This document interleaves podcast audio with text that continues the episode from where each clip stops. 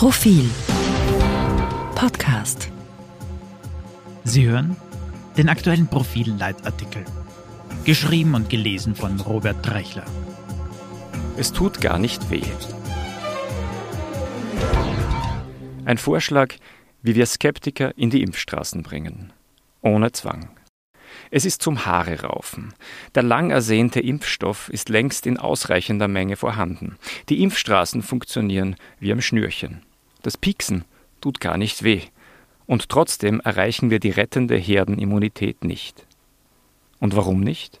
Weil die Herde nicht mitspielt. Jedenfalls kein ausreichend großer Teil von ihr. Die Herde, das sind wir alle, und unter uns sind rund 25 Prozent, die aus unterschiedlichen Gründen ungeimpft bleiben wollen. Ihnen schlägt ziemlich viel Unmut entgegen, und das ist verständlich.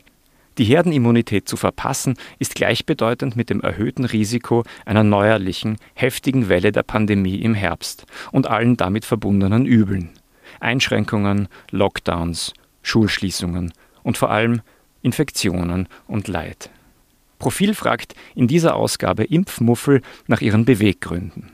Es sind Leute wie du und ich, allesamt aus der sprichwörtlichen Mitte der Bevölkerung.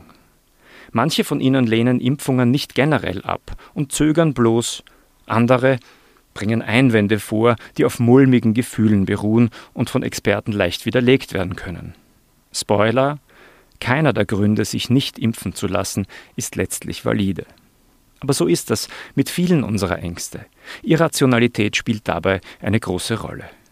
Es ist notwendig zu erfahren, wie dieser Teil der Bevölkerung denkt, denn noch wäre Zeit genug, möglichst viele von ihnen in die Impfstraßen zu lotsen, zu schubsen, zu locken oder gar zu zwingen? Das ist derzeit die große Frage.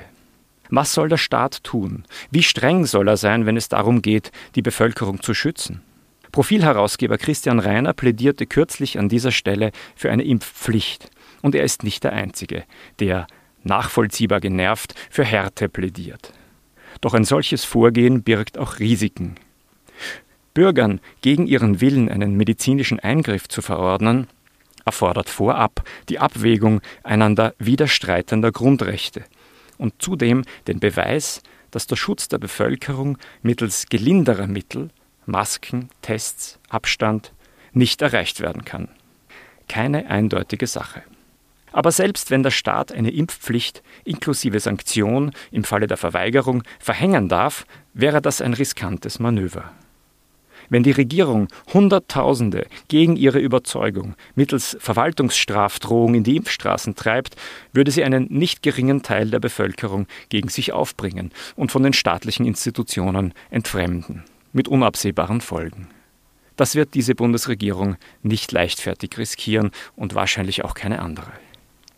Sind wir also dazu verdammt, tatenlos zuzusehen, wie uns der wichtigste Effekt der Corona-Schutzimpfung durch die Lappen geht? Nein. Die Interviews mit den Impfmuffeln in dieser Ausgabe zeigen, dass es bei vielen von ihnen nicht viel bräuchte, damit sie ihren Oberarm freimachen. Nämlich Vertrauen. Weil die Angst vor dem Impfstoff irrational ist, bedarf es auch emotionaler Gegenmaßnahmen. Kein PR-Konzept der Bundesregierung oder der Gesundheitsbehörden kann dies leisten. Gefragt sind vielmehr wir alle.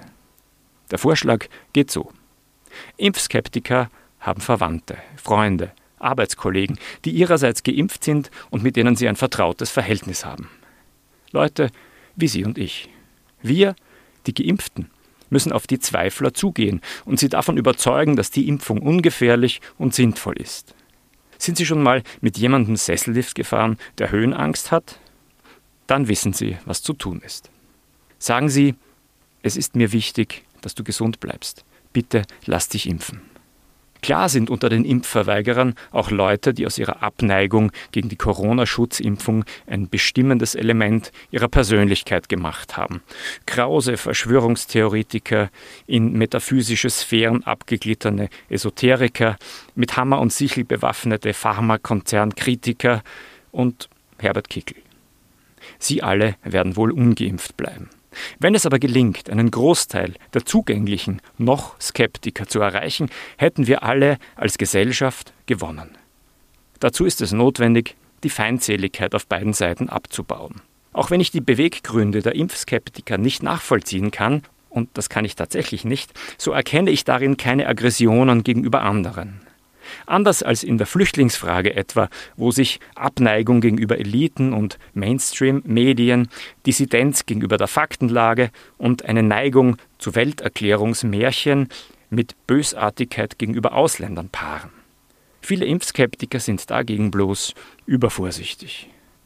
In der Pandemie ist kaum etwas so wichtig wie der Zusammenhalt der Gesellschaft. Der kann nur erhalten bleiben, wenn die Menschen überzeugt sind, dass das, was sie tun, richtig und notwendig ist. Kennen Sie einen Impfskeptiker oder eine Impfskeptikerin? Reden Sie mit ihm.